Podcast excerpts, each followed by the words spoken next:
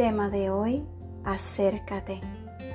La palabra de Dios se encuentra en el Salmo 116, versículo 9, y la palabra te dice, por eso andaré siempre delante del Señor en esta tierra de los vivientes. A veces la presencia de Dios es algo esquiva, aunque crees en Él, te olvida de que Él está ahí.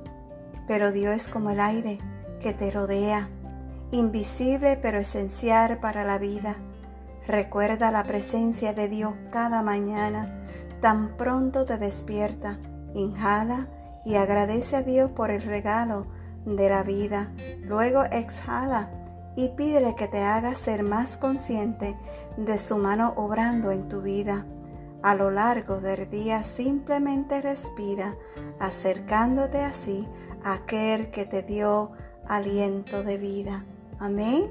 Que Dios te bendiga. Gracias por escuchar Un Café con mi amado Dios. Shalom.